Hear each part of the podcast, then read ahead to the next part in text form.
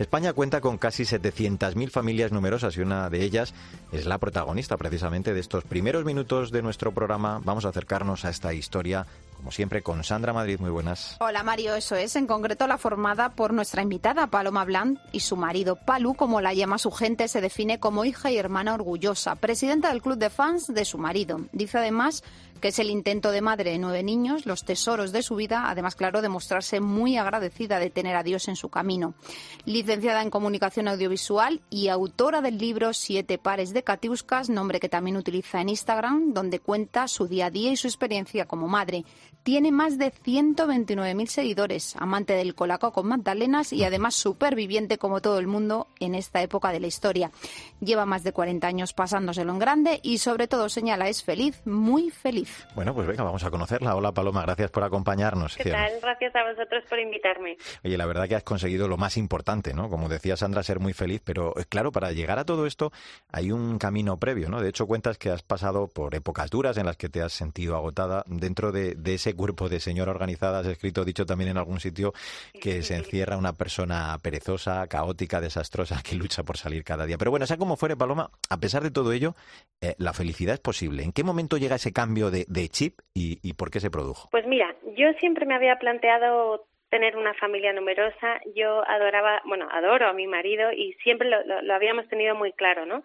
Lo que pasa es que yo estaba muy mal organizada porque, como dices tú, eh, y siempre digo, eh, soy una persona como muy caótica, un poco feliciana, no pienso demasiado, digo que sí a todo, y todo eso está muy bien y te lo pasas muy bien en la vida, pero llega un punto en el que tienes que intentar tomarte un, poco las riendas de tu vida, ¿no? Porque si no, eso te puede explotar un poco en la cara y, y eso tiene su peligro. Mm. Entonces, bueno, yo tuve tres niños, los tres primeros niños muy, muy seguidos y, y me contrataron en una jornada completa. Mi marido trabajaba fuera de España, de lunes a jueves. Entonces, bueno, pues se me juntó un poco todo. Mis padres y mis suegros viven fuera de Madrid, con lo cual estaba muy sola ante el peligro. Me quedé embarazada de mi, cuarto, de mi cuarta hija y aunque todo esto lo hice muy de acuerdo con este tipo de vida que yo quería, eh, queriendo muchísimo a mi familia, es verdad que llegó un momento en el que me di cuenta de que estaba sufriendo, o sea, de, que por las tardes me las pasaba llorando, de que no cuidaba lo suficientemente bien y, lo suficientemente alegre a mis hijos. Y empecé a darme cuenta de que mis hijos iban a recordar una madre que no es la que yo quería que ellos recordaran, una madre triste que lloraba, que juraba y perjuraba que no iba a tener más hijos. Entonces, bueno, pues mm, gracias a Dios la naturaleza es muy sabia. Yo creo que Dios también me mandó como un, una, un, salvoconducto, ¿no? Para salvarme. Y entonces mi, mi hija, la que yo llevaba dentro, que yo estaba embarazada de la cuarta, pues dejó radicalmente de crecer. Entonces me mandaron a hacer reposo absoluto y tuve que frenar por, por, mm, por necesidad, ¿no? No porque yo quisiera. Y, y en ese freno que me puso la vida y me puso mi cuerpo y me puso Dios, pues ahí fue donde empecé a abrir los ojos y a darme cuenta de que mi casa no iba bien, yo no iba bien, mi familia no iba bien. Eh, y entonces decidí cambiar. y, y, ahí empezó el cambio de mi vida, ¿no? Empecé a darme cuenta de que tenía que pues que, que organizarme mejor, tenía que intentar que mis hijos fueran más felices, que, que yo creo que lo eran, ¿no? Pero que realmente esa persona que yo estaba siendo no era ni yo misma ni era la que yo quería ser. Y ahí, un poco, bueno, por una anécdota que me pasó con mi hijo, que, que, que me da muchísima pena contarla, pero que fue un poco mi clic, fue cuando él estaba haciendo un día de deberes, eh, era muy pequeñito, tenía tres años, y con la I, tenía que hacer palabritas con la I, yo le dije, venga, Guille, dime tú la una palabrita con la I, y me dijo, ¿y mamá? Entonces ahí, pues cuando me di cuenta de que el pobrecito mío debía pasarse todo el día preguntando por su madre, pues eso, porque yo trabajaba muchas horas fuera de casa y tal, pues bueno, ahí me di cuenta de que, de que no era esa vida la que yo quería y que tenía que cambiar. Hemos hablado de ese libro que es el que utilizas también en tu perfil de Instagram. Todo esto tiene mucho que ver con tu origen asturiano. Hoy quizá incluso necesitaría una actualización de ese nombre.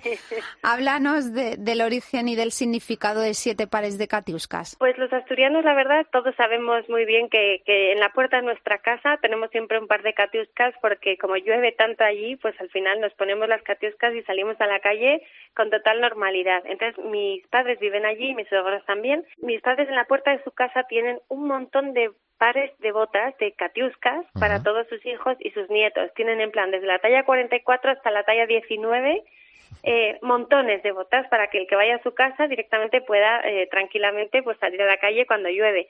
Y yo siempre que pasaba por esas estanterías donde estaban las botas, pensaba de estas, siete son mías, porque yo en aquel momento eh, pues tenía siete hijos cuando arranqué con todo esto. Entonces siempre decía, son mis siete pares de catiuscas. Y así nació el tema. Es verdad que ahora tendría que actualizar con mi pobrecita octava y mi pobre novena, que aunque no están en el nombre de la cuenta ni del libro, pero están en mi corazón en el mismo hueco que todos los demás. ¿Qué supone, eh, Paloma, ser familia numerosa hoy en día? Claro, porque sé que mucha gente se está preguntando, ¿cómo es posible, lo decías tú antes, el conciliar con nueve hijos? ¿Cuál es el, el secreto de vuestra familia? Conciliar con nueve hijos es muy difícil, es muy difícil. Se puede, de hecho yo trabajo mi jornada completa fuera de casa, pero con un poco con una continua sensación de llegar mal a todo. O sea, siempre que estoy en el trabajo pienso debería estar más tiempo con los niños, cuando estoy en casa pienso debería estar haciendo esto del trabajo, pero creo que al final todo es una cuestión de actitud. Todo en la vida es una cuestión de actitud. Entonces, eh, en la vida te lo pueden robar todo, ¿no? Tus cosas, tu coche, tu ropa, pero la actitud la pones tú mismo porque nace de dentro.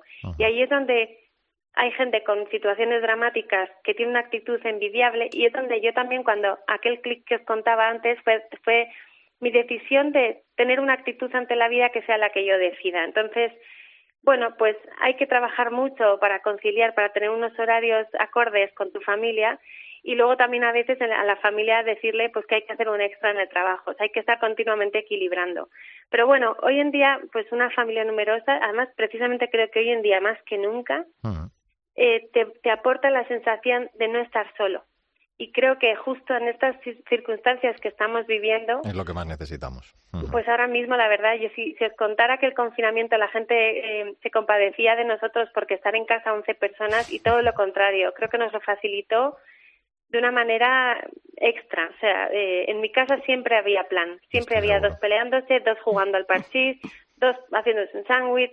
Entonces podías elegir el plan que quisieras y la verdad es que mis hijos han tenido poca sensación de confinamiento, gracias a Dios. Paloma, eres hija de una familia numerosa también, ocho hermanos. Allí aprendiste el día de mamá. Cuéntanos esa experiencia que creo que tú también estás poniendo en práctica en tu familia. Sí, yo, yo la hago siempre que puedo, no siempre me es posible, pero lo intento. Pues cuando tienes tantos hijos, la realidad es que el tiempo en exclusiva para cada uno es, es imaginario, porque cualquiera que diga que tiene tiempo para cada uno, eh, creo que estaría mintiendo.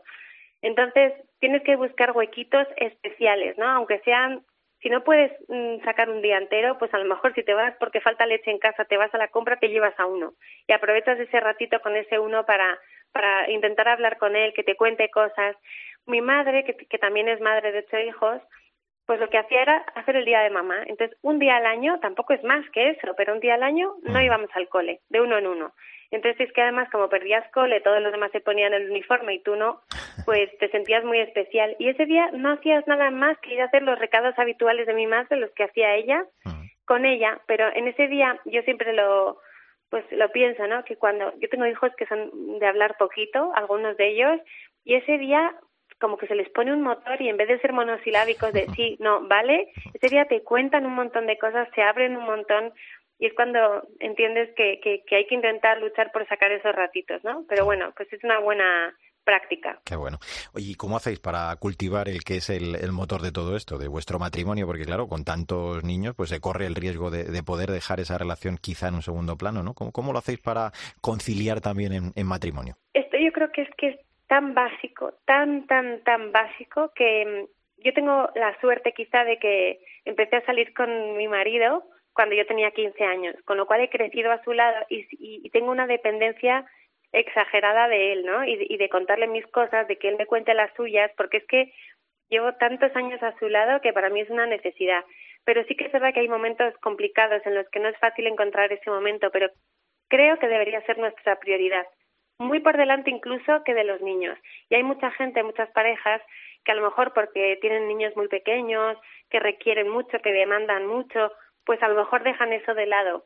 Y es verdad que los niños, el tiempo de los niños pasa muy rápido, aunque no lo parezca, pasa rápido. Y llega un punto en el que si no has cultivado bien eh, pues esa necesidad de vivir en pareja y, y, ese trato al otro y cuidarle y quererle y preguntarle por él como persona y no como padre, eh, pues llega un punto en el que te puedes encontrar con que tienes al lado un desconocido y que habéis cogido caminos diferentes y eso es difícil volver atrás, aunque también se puede, ¿eh? pero mm, debe ser una prioridad y en nuestro caso aunque sea, nos tomamos un café, aunque sea en la cocina, no ya por ahí, sino en la cocina, solos, hablando de nuestras cosas y preguntándonos por nosotros. No siempre se puede conseguir, pero desde luego es algo que, hay que luchar por conseguir. Cocinando que nos gerundio, la magia de la organización, pantallas o pantallas, esa es la cuestión, un cajón para las emociones, son algunos de los capítulos de tu, libro, de tu libro.